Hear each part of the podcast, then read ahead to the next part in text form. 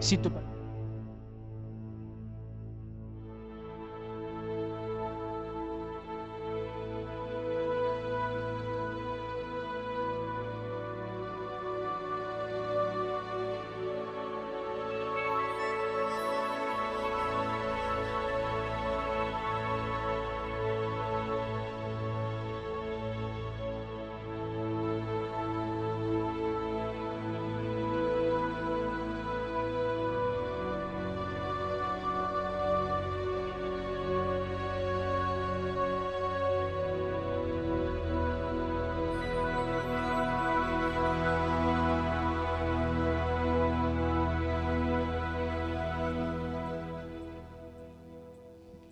Boas tardes, queridos radioyentes. Eh, hoxe estamos aquí nun programa máis de Nubes de Papel. Nos controles temos a Mario Lois, eh, a miña beira teño a Rosi Sarmiento e unha servidora Begoña Picón. Hola, buenas tardes, Bego. Hoxe temos facemos eh, un paréntesis dentro da poesía e literatura e vamos a tratar un tema de máxima actualidade aquí na Coruña. Hoxe temos con nós a Bruno Bello. Hola. Hola, Bruno. Eh, Francisco Lafuente. Hola. Irmán eh, e tío de Diego Bello. E eh, hoxe vamos a facer tedes os micros a vosa disposición eh, para que nos contedes e fagamos un pouco resumen de bueno, do que se viviu últimamente. Diego Bello para que para aqueles que non o sepan foi asesinado a sangre fría eh, en Filipinas. E digo asesinado eh, porque eles o fixeron así. Non falo de presuntamente, como solemos facer aquí en España, que antes dun juicio sempre decimos presuntamente. Diego Bello desde o primeiro desde o minuto 1 foi tratado como un narcotraficante de alto nivel. Ningún dos medios de comunicación tuvo a delicadeza eh, de falar dunha presunción de inocencia porque nunca foi xulgado e hoxe os temos aquí para que nos conten eh, en que se está traballando e como vamos a como se vai afrontar esta nova etapa. E empezamos con, con unha canción de Fito e los Fitipaldis, Me acordé de ti, e despois seguiremos falando. Música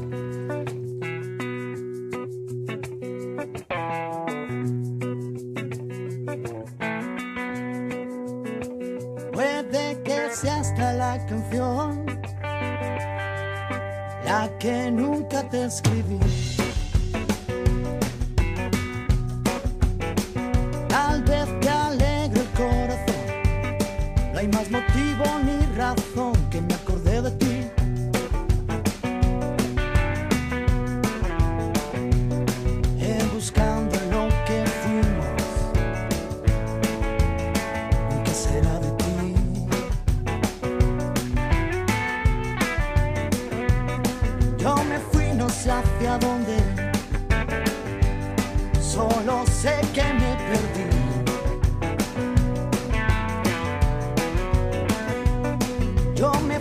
Hacia dónde y yo solo me perdí.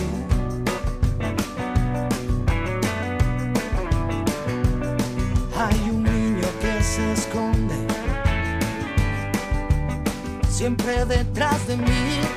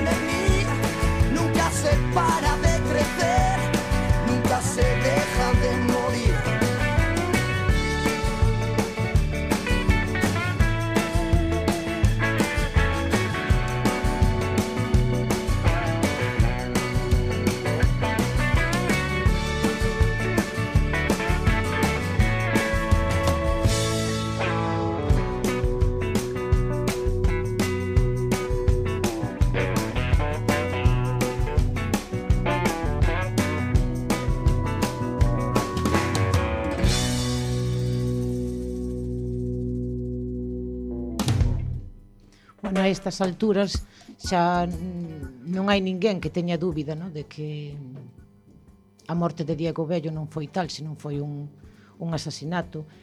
O que queda saber é por qué.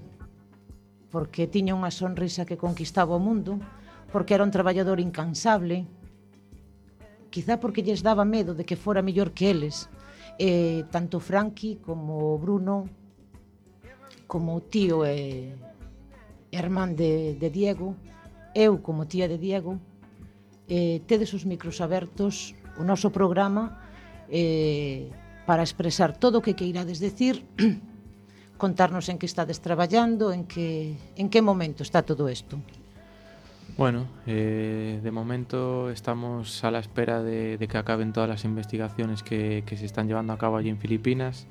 Eh, solo queda esperar y, bueno, eh, que las investigaciones aclaren eh, algo que nosotros ya sabemos, pero bueno, que el resto de, bueno, de Coruña, de, del mundo entero, quiere saber y, necesita saber. Al final mi hermano tiene, tenía amigos repartidos por todo el mundo y todos están deseando pues, conocer lo que pasó, saber quién fue y bueno, pedir la justicia que mi hermano se merece. eso prioritario. Eh, ti crees que ao mellor mm, lle, lle tiñan medo por ser tan especial?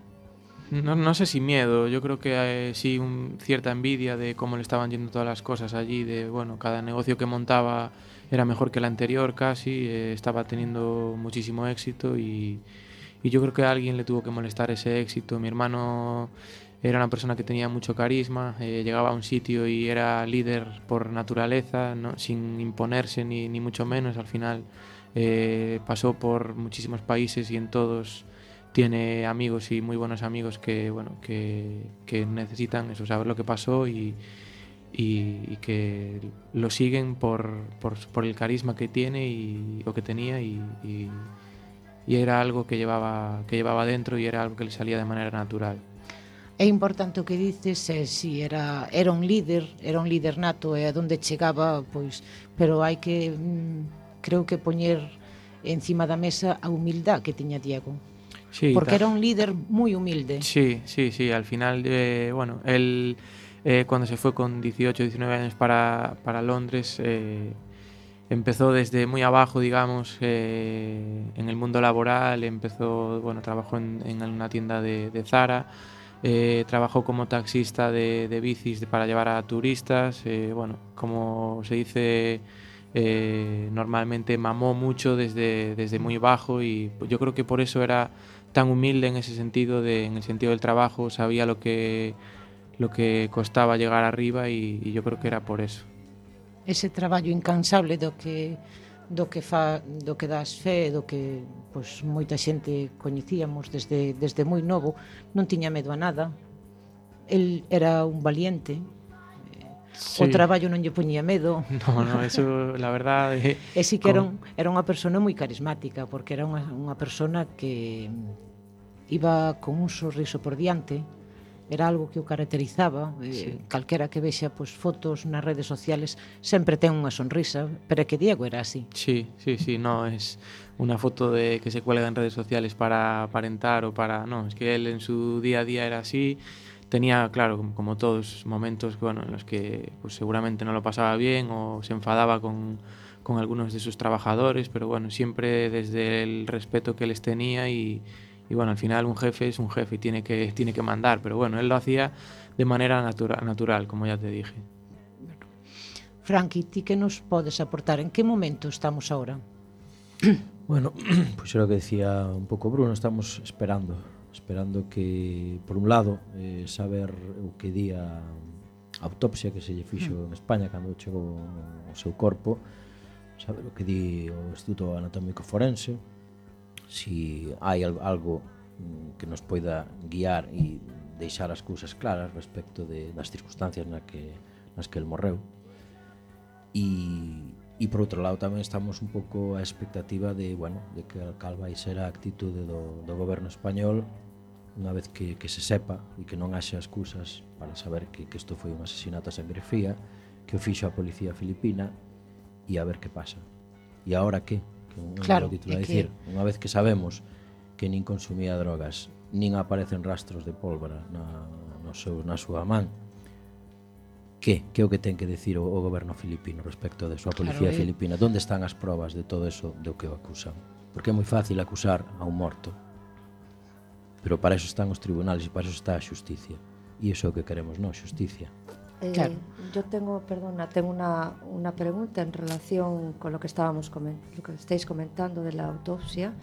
O, eh, he visto ya en noticias al respecto de que sí se le había hecho ya una autopsia y se había comprobado que no había eh, huellas de pólvora en sus manos. Esto ya es refutable, ya es. Sí, a ver, yo eh, no es que se aclare, se, se, se diga expresamente que no tenía pólvora, pero bueno, al no expresar nada de que no le encontraron pólvora en la mano, eh, nosotros deducimos que no se la encontraron porque no la tenía. O sea, no es algo que, que, que, que nos imaginemos o no, es que en una autopsia que se le ha hecho en Manila no, no hacen referencia a pólvora, entonces por lo tanto nosotros eh, yo casi lo podría afirmar con rotundidad de que no tiene pólvora en la mano y si la tiene es que se lo pusieron ellos como, como Mm. orquestaron el resto de, de cosas, de le- que llevaban tres meses siguiéndolo y no sacaron ninguna foto, ningún teléfono registrado, eh, no sacaron nada porque no tienen nada ni lo, ni lo podrán tener. Al final,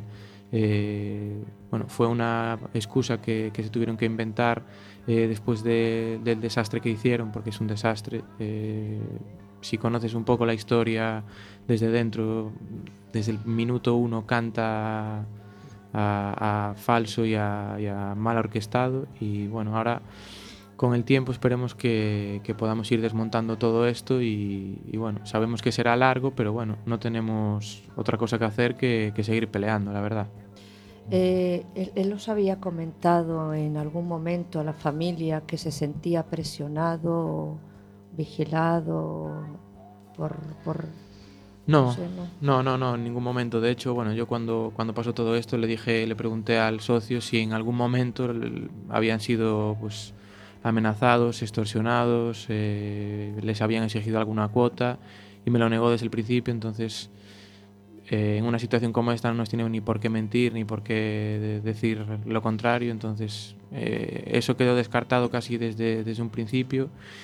Y bueno, ahora estamos peleando por eso, por saber por qué fue, por qué, por qué hicieron eso y, y vamos, eh, llegaremos hasta el final, eh, caiga quien caiga, como, quien, quien, como se suele decir. Eh, al final tenemos que seguir luchando y nos tiene que seguir apoyando el gobierno porque es lo, lo que dijo antes Frankie, es el único que puede, que puede hacer presión contra, contra un país como Filipinas, porque al final nosotros somos una familia que pouco pouco podemos hacer.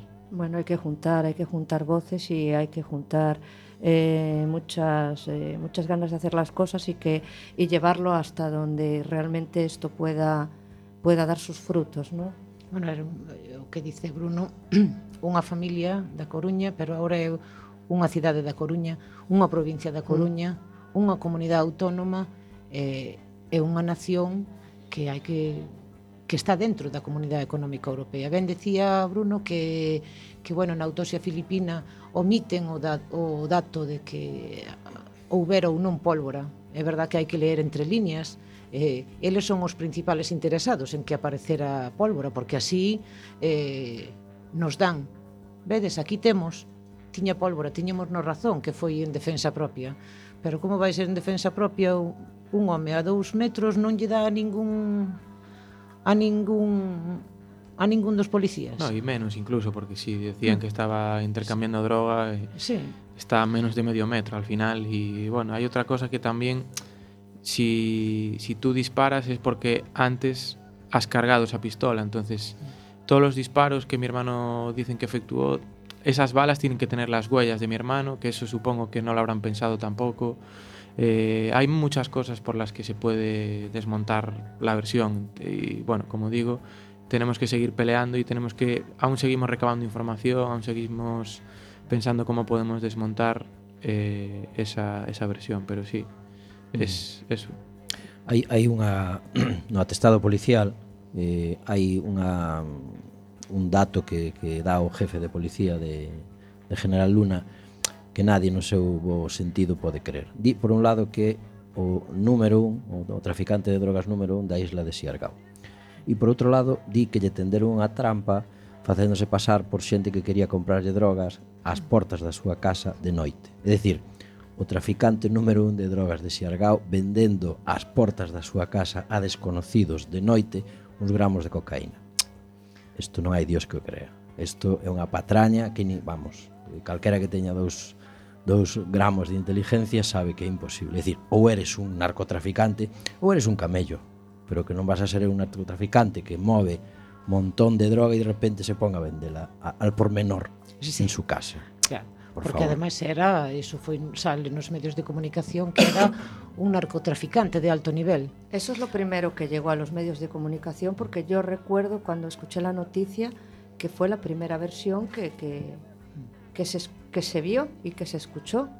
Eh, y mi, mi pregunta desde el desconocimiento es, ¿qué estamentos o quién se cree que está orquestando detrás de todo esto, mayores de la policía? ¿Hay alguien más de, de más alto nivel que esté amparando toda esta toda esta mentira, toda esta, orquestando toda esta historia allí en Filipinas. Sí, yo eh, no sé, vamos, no sé, tengo mil hipótesis en la cabeza, tengo mil pensamientos, pero no sabría decirte ni definirte uno en concreto. Yo sé que tiene que ser alguien con mucho poder en la isla o en el país, porque al final eh, mandar a la policía a matar a una persona no, no lo hace cualquiera y no lo hace un, cualqui- un- un- un cualquiera de, de, de Siargao o de, o de Filipinas. Tiene que tener poder, tiene que tener eh, dinero, porque seguramente eh, los policías tuvieron que cobrar bastante dinero por, bueno, por, por matar a mi hermano y bueno, no sé, no sabría decirte quién o, o- o por qué está, por qué pasó todo esto. Y otra cosa que se me viene que se me viene a la cabeza, hablasteis antes del tema de autopsia, autopsia en Manila. Eh, yo creía que la autopsia, lo que es el- la que se- la que había se había pedido y se había hecho así de forma a conciencia, había sido aquí en España. Entonces entiendo que allí ya le hicieron le hicieron autopsia. Sí, sí, sí, le hicieron una autopsia en, en Manila a los, yo creo que fue a la semana, creo que fue el día 14 de enero cuando le hicieron la autopsia. Y en esa autopsia todo lo que se concretó, eso que me estáis diciendo, que no había rastro de estupefacientes en el, ro- en, en el cuerpo. No, esa, esa fue en la de Madrid. Ah, esa fue vale. la de, sí. Vale, porque yo pienso, si alguien tiene interés en tapar todo esto allí a, eh, a- a esferas más, como más elevadas y le hacen justamente una autopsia en ese país, eh, claro, eh, ¿se querría tapar algo en esa autopsia? Es mi pregunta. No, no sé, no sabría decirte, pero bueno. eh, la autopsia la hizo la Comisión de Derechos Humanos de Filipinas, que es al final es una organización independiente de- del gobierno y de hecho está eh, en contra la lucha de, de drogas de, de Duterte. Eh, si querían tapar algo, era fácil, eh, no, se, no se permitía hacer la autopsia y, y fuera, lo mandaban, para, mandaban el cuerpo de mi hermano para España y, y se evitaban eso. De hecho, eh, toda la gente que muere en esta guerra antidroga de Duterte, eh, hay dos premisas fundamentales. Una es que no, hay, no se le realiza autopsia y otra es que no hay investigación. En el caso de mi hermano se le hizo una autopsia y está habiendo una investigación. Eso es que no es un caso como el resto, eh, es el primer europeo al que, al que asesinan así. Y bueno, eh, se equivocaron de persona porque no vamos a parar hasta, hasta conseguir lo que, lo, que, lo que queremos, que es justicia. Al final allí matan a un filipino y la propia familia no habla, no habla, no dice nada porque saben que ellos pueden ser los siguientes. Pero nosotros desde aquí, yo no tengo ningún tipo de miedo de, de hablar, eh, de señalar a Vicente Pañuelos, que es el jefe de, de la supuesta operación esa en la que murió mi hermano. Eh, bueno, de señalarlo con el dedo y decir que él es el responsable de la muerte de mi hermano. Al final, si estás firmando el atestado policial en, la que- en el que muere una persona, tú en cierta manera eres responsable. ¿Cuál ha sido la respuesta del gobierno aquí en España? Bueno, de- desde el primer momento estuvimos respaldados por, eh, por Feijó, por el presidente de la Junta. Eh, sí que es verdad que el contacto con, el gobierno o con eh, autoridades españolas era más con, el embajador, eh, con el embajador y con el cónsul general.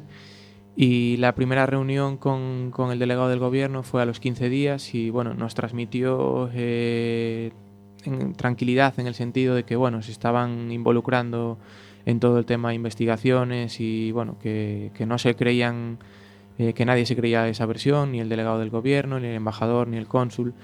Entonces, bueno, eh, nos dio un poco de tranquilidad en el sentido de que nos veíamos respaldados. Ahora, este apoyo y este respaldo que nos dieron, eh, espero que lo mantengan en el tiempo y hasta, hasta que, que aclaremos todo. Eh, como dijisteis eh, antes, si se, Diego tenía muchos amigos a nivel internacional, ¿qué eco ha tenido la noticia en, en outros países.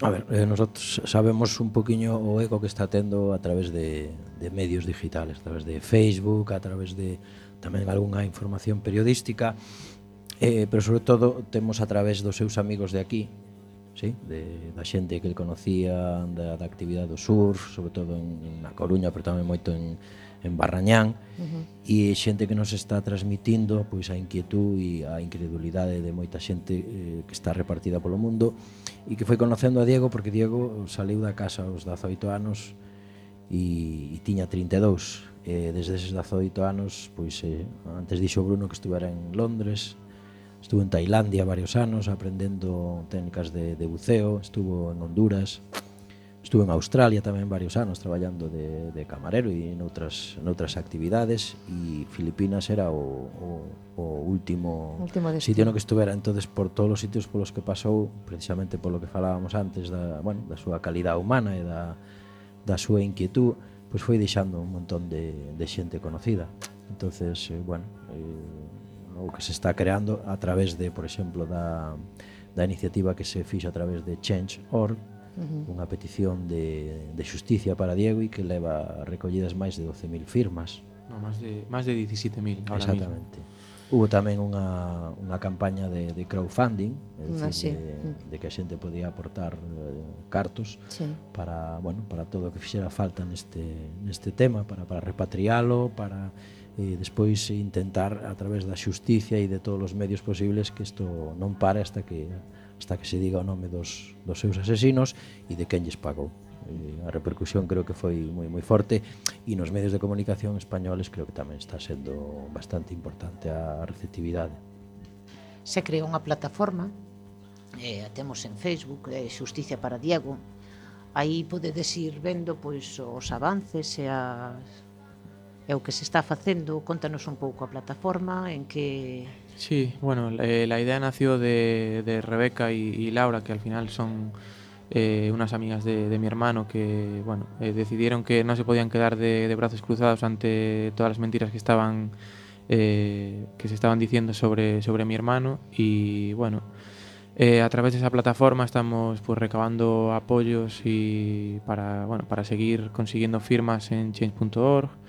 Estamos llevando a cabo acciones en el sentido para dar a conocer mucho más el caso de mi hermano, eh, que no caiga en el olvido, porque al final si se olvida y deja de ser noticia, pues parece como que, que ya no es importante y al final eh, tenemos muchísima gente detrás, no solo aquí en Coruña, sino en el resto del mundo que, que necesitan y, y, están como locos por saber qué, es lo que pasó y, y bueno, eh, hicimos una concentración en, en, el obelisco el día el 14 de febrero, que bueno, fue un éxito la verdad. Eh, estuvimos eh, al, días más tarde en Santiago recogiendo también firmas para, para la causa.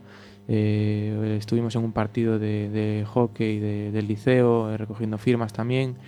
Y la verdad es que la respuesta de la ciudadanía está siendo increíble. Yo el día que, que estuvimos en el obelisco eh, subí a, leer la, carta y como que se me paró el, corazón en el sentido de no me esperaba toda la gente que, teníamos allí y, bueno, es, de agradecer y al final es eh, fruto del trabajo de, bueno, de Laura, de Rebeca, de, de Quique que también está ahí detrás en, en la plataforma y, nada, eh, seguiremos preparando cosas y bueno, eso, buscando lo que, lo que mi hermano se merece, que es eh, justicia y que se aclare todo.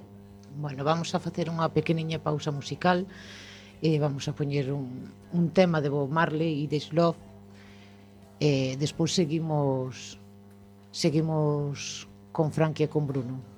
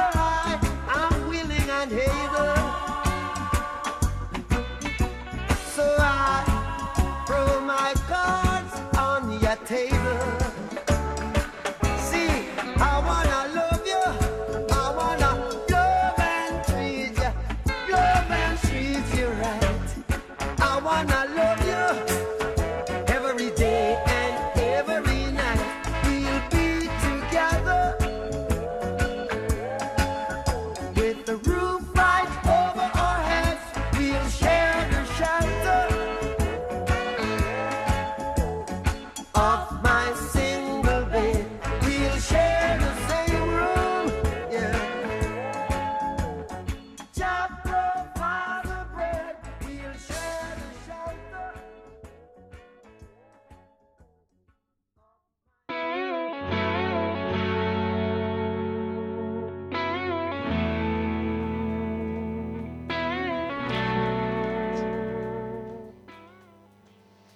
bueno, todo todo este traballo que se leva feito a raíz de que de que se fora Diego parece que tuvo repercusión en, en toda a política filipina, non? Porque agora no mes de marzo eh, Duterte cambia eh, o, o jefe da, da campaña antidrogas, eh, mete a Dante Jiménez, non?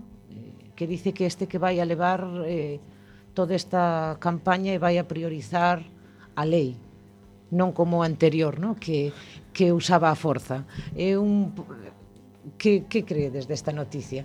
Nos podemos rir, no? Sí. Queren lavar un pouco a imagen, queren darlle voltas, eh, igual que fixeron co informe de Diego. O sí. informe de Diego eh, foi cambiado varias veces. Eh. Sí, eh... no, no el informe en sí, pero sí lo que dijeron las declaraciones sí. de después. Entonces, yo esto supongo que será más o menos lo mismo. Eh, eh, cambian al intermediario, digamos, pero el que sigue mandando es Duterte y seguirán. Yo, por lo menos, mi opinión es que van a seguir eh, de la misma manera. No sé si, si Frankie tiene otra idea, pero mi idea es que seguirán eh, matando gente y, y, bueno, al final Frankie sabe un poco más del tema de que Duterte pasa de medio, medio mundo, porque bueno, se estuvo informando un poco más que yo, que yo tenía la cabeza en, en otras cosas ya.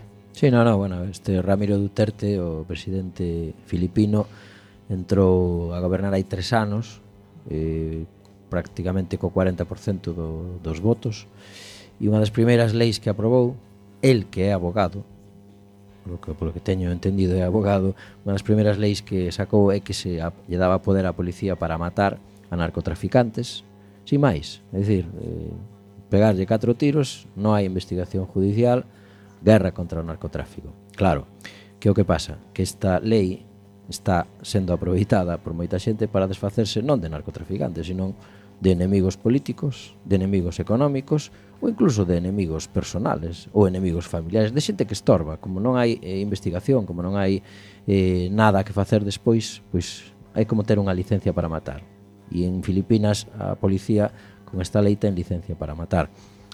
Eh, o que dis de que están cambiando, bueno, hai unha cousa que está claro, a presión internacional eh, sempre fai algo.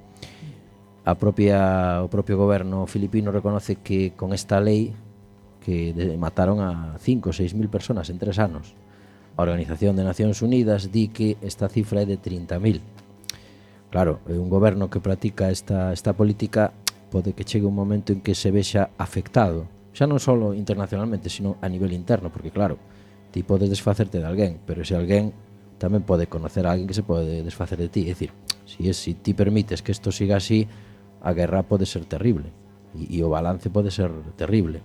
Non sei hasta que punto o cambio de, de persona pode pode significar algo, pero desde logo eh, os organismos internacionales, Amnistía Internacional, a Corte Penal Internacional da que se foron o ano pasado, que dicir, son moitos síntomas de que é un país que se está revirando. Bueno, eh, eso a larga ten os seus costes. Desgraciadamente, no, no noso caso non, non vai a poder revertirse, pero evidentemente unha política que a larga te, che crea moitos enemigos.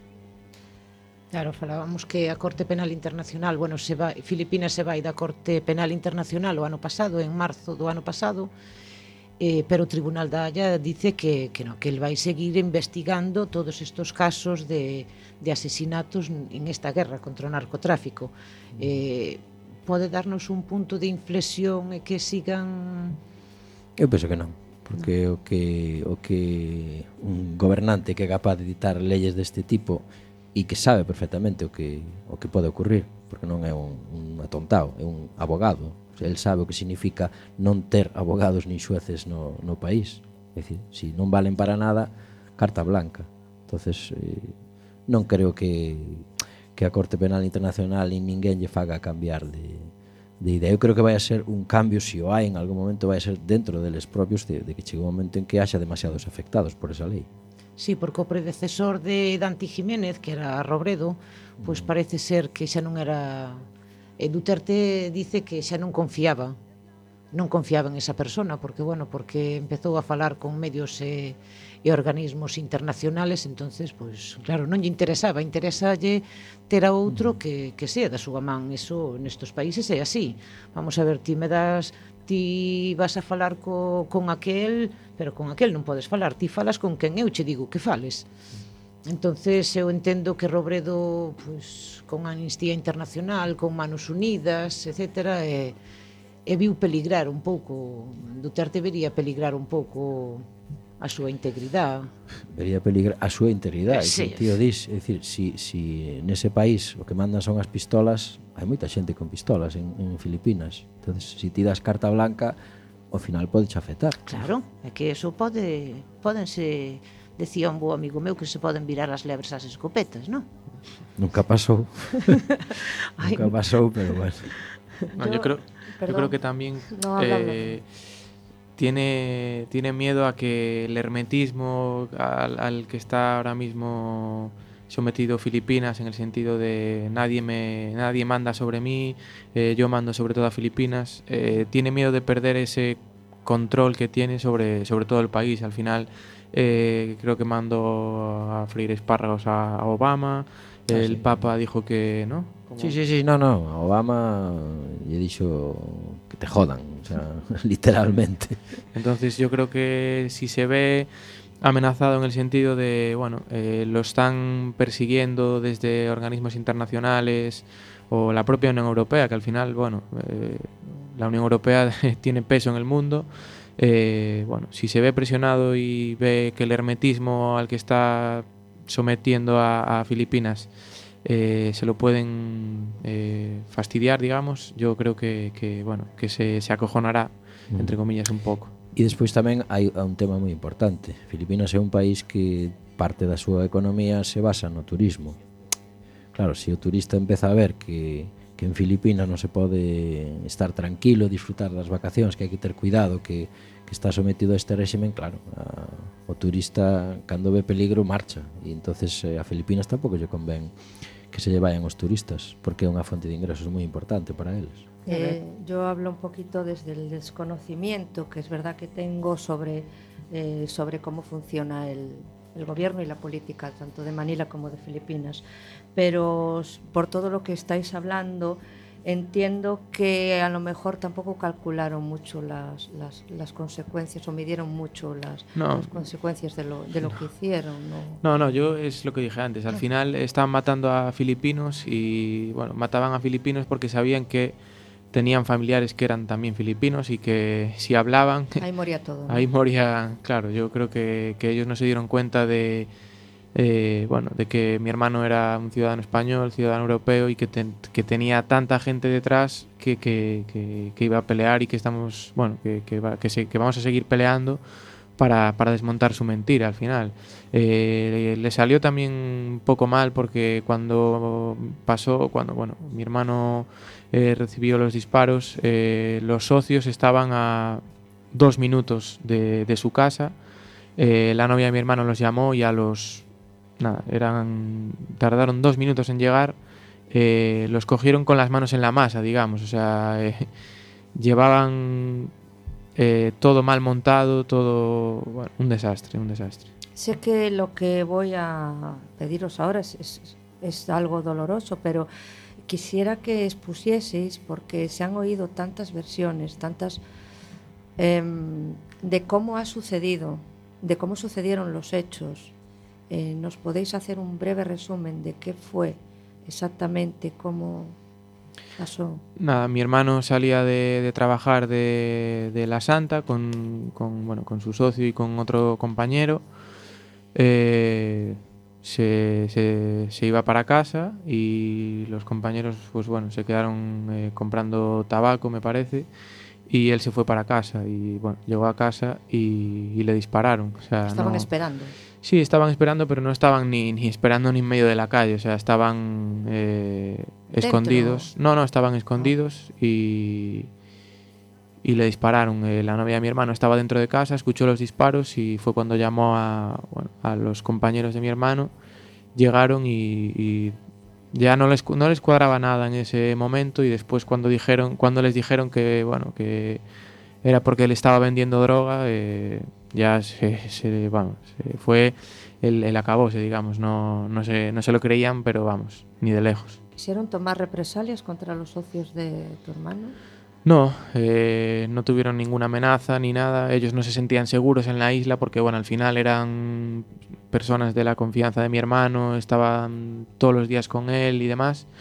Y se fueron para, para Manila, para la capital. Eh, allí tampoco es que estuviesen muy seguros y se vinieron para España. O sea, eh, al final eh, la novia de mi hermano también se fue para Manila. eh, hubo, creo que otro chico español que también se marchó. eh, la, muerte de mi hermano desencadenó eh, miedo en, en, al final. eh, nadie hablaba, nadie, nadie decía nada, porque sabían que si ellos hablaban de que todo era montaje, que ellos podían ser los siguientes. De hecho, bueno, tenemos capturas de pantalla de conversaciones eh, entre gente local, gente de allí, eh, bueno, que, que, sabe, que saben que es una injusticia, pero que no pueden decir mucho más allá porque... Porque viven allí y tienen miedo. Sí, sí, sí. Ya, o sea que funciona realmente la política del miedo. sí.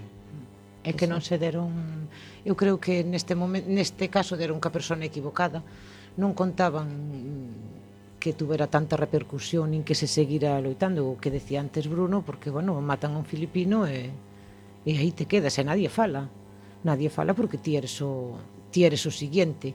E, e despois son uns chapuceiros. Son uns chapuceiros en todo, desde o principio ao final. Porque, bueno, eh, eu me imagino que todos terían, teríamos, eu me incluyo, ese medo que durante ese período que custodiaron o cadáver de Diego lle, lle puxeran algo. Porque ese medo Sí, a ver, Sí. eh, al final lo de la pólvora para mí es eh, no lo de menos, porque bueno, es un detalle importante, pero bueno, el informe toxicológico que demostró científicamente que mi hermano no, no consumió drogas en los últimos 6-7 meses, para mí es un detalle bastante importante. Al final alguien que mueve tanta droga, eh, no, no lo puedo asegurar con, con rotundidad, pero yo creo que un narcotraficante consume, un camello consume, eh, todo ese mundo está muy, muy contaminado y bueno, al final eh, tenemos una base científica que es el informe toxicológico que nos permite afirmar que mi hermano no tenía nada que ver con la droga. Eh, después seguiremos con el resto de, de desmontar toda la mentira. ¿Creéis que la actitud del gobierno en estos momentos, aparte de lo que hablabais de un poco lavado de cara, es eh, hacer unas, una serie de concesiones, de pequeñas concesiones, hasta que crean que se calma el asunto para en realidad seguir haciendo lo mismo que han hecho hasta ahora. Uh -huh. Bueno, se, en política é unha, unha táctica que sempre se emplea, non? É dicir, que, que o tempo pase e aquí mm, temos experiencia de que a veces os problemas tendemos a pensar que se solucionan solos, non, non, non sempre, non sempre pasa así. Pero evidentemente eh, aí estamos nós, é dicir, para, para evitar que isto pase, que quede silenciado, para, para presionar tanto aquí, que é onde podemos facer presión, presionar aos nosos representantes para que eh, sintan a morte de Diego como propia e que loiten hasta o final para que se, se clarexe. Non quen o asesinou, porque eso sabémoslo, foron os policías e aparecen no, na, no informe que, que fai este señor Vicente Panuelos, o jefe de policía de, de General Luna, aí aparecen os que estaban na, na batida, os que o mataron, pero tamén saber quen encargou esa, esa, ese, ese crimen entonces aí estamos un poquinho eh, tamén pendientes de que o goberno español eh, teña o suficiente carácter e fortaleza como para decirlle a Filipinas, porque hai que recordar que España e Filipinas manteñen relacións diplomáticas. E eu pregunto, para que manter relacións diplomáticas con un país que nos asesina a compatriotas? Sin dar ninguna explicación. Igual vai a chegar un momento en que habrá que contestar a esa pregunta. Y otra pregunta así un poco candente que se me viene a la cabeza. ¿Creéis que la predisposición que hay ahora por parte del gobierno también se va a aplacar con el tiempo? Al gobierno español me refiero. Bueno, as autoridades aquí. Eu creo que se si ti non, non te sintes presionado, a túa actuación sempre é distinta. É dicir, mm, non é só unha cuestión dos políticos. Na vida en xeral actuamos moitas veces por presión. Sí, sí, e neste caso, evidentemente, cierto se a ti non te presionan, un problema menos. Por eso eh, o noso traballo é ese. É Seguir facendo ruido. Facendo ruido e recordando que isto ten que solucionarse, que non, non acaba aquí, que non se pode aplicar o, o, o tema de que pase o tempo e do silencio. Sí, porque al final siempre es una respuesta muy cómoda para los que están en el poder, para que las cosas se vayan amortiguando. Pero bueno, non vamos deixar de facer ruido, eso ten, témolo claro, non? E sí. Non vamos deixar de facer ruido a, hasta o final, hasta que non nos quede pois nin un fío de voz. E, e bueno, eu quería ler algo ler, ler algo especial que fixen eu. E, se si me permitides. Sí. sí. E, porque bueno, que, que hoxe non fora un programa de literatura ou de que non viñera, bueno, seguimos estando Rosi Maseu, entonces este é un poema dedicado a Diego é o que o que vivimos todos, vale? Un mar ahogado por los pesares de su ausencia llora su destierro. Las olas no encuentran consuelo al no encontrar la sonrisa con la que se topaban cada día. Te buscan cada día, al alba, por la tarde y cuando el sol se esconde, pero no saben que fue de ti, de tu melena al viento y de la sonrisa que te acompañaba. El, mar llora tu destierro y las olas te buscan sin descanso. Sonríeles de donde estés. El mundo necesita tu sonrisa. Todos necesitamos tu sonrisa. Moi bonito. Gracias. Eh, bueno, son os son palabras que salen eso desde, desde o dolor, a veces desde a rabia. Te preguntas que, que por qué, por que un traballador incansable ten que ten que pasar por por todo isto, ten que a envidia, a corrupción, eh, pero teño claro que tanto a plataforma como a familia seguiremos facendo ruido eh, e, e ali onde faga falta. No, hai algún algún programa, algún...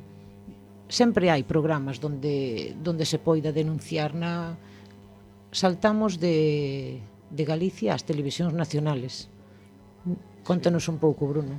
Sí, eh, bueno, eh, tenemos, eh, Frank y yo nos reunimos con, con el juez eh, Taín eh, para, bueno, que un poco que nos pudiese asesorar eh, qué pasos eh, podríamos dar o, bueno, al final eh, fue lo que dije antes, si la noticia está viva, eh, parece que la gente se implica más, eh, los mandatarios se preocupan por, por seguir esclareciendo el caso y bueno, él nos ofreció ayuda en todo el tema de, medios nacionales y si, bueno, si nos la ofrece tenemos que aprovecharnos de ese, de ese contacto y, si no, pues empezar a llamar a, las puertas de, cada televisión, de cada radio y, y eso, seguir eh, dándole voz a, mi hermano y, y a todo y, y al caso que, envuelve la muerte de mi hermano, que es una patraña, como dijo antes Frankie.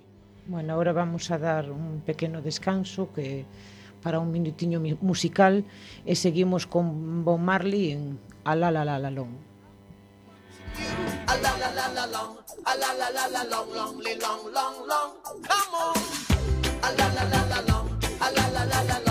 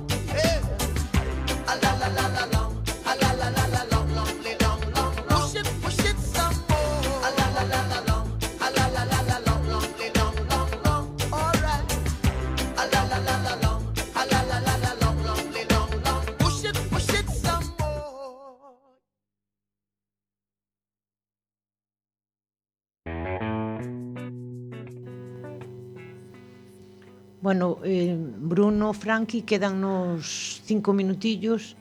Aí tedes os micros para decir todo o que queirades, a información que nos queirades dar.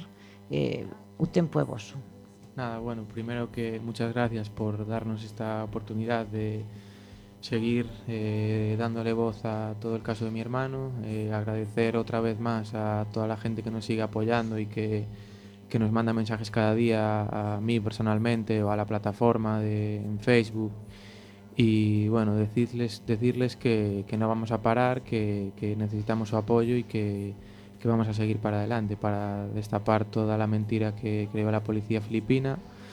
Eh, la mentira que hizo Vicente Pañuelos, eh, porque bueno, yo vuelvo a repetir que para mí es el, de momento el, el único responsable de la muerte de mi hermano y que eso, que, que seguiremos eh, a la espera de, las investigaciones y, seguiremos peleando, peleando por eso. No sé si, si Frankie quiere decir algo, algo más. Sí, no, o mesmo, dar as gracias a toda a xente que, que nos leva apoiando desde, desde hai dous meses eh, pedirlles que non desfallezan, que sigan pendientes, que sigan apoiando porque seguro que vamos a necesitar eh, pois, o, a súa forza e o seu apoio e darvos as gracias a vos ao programa e, e a Coac FM por, por facerse eco.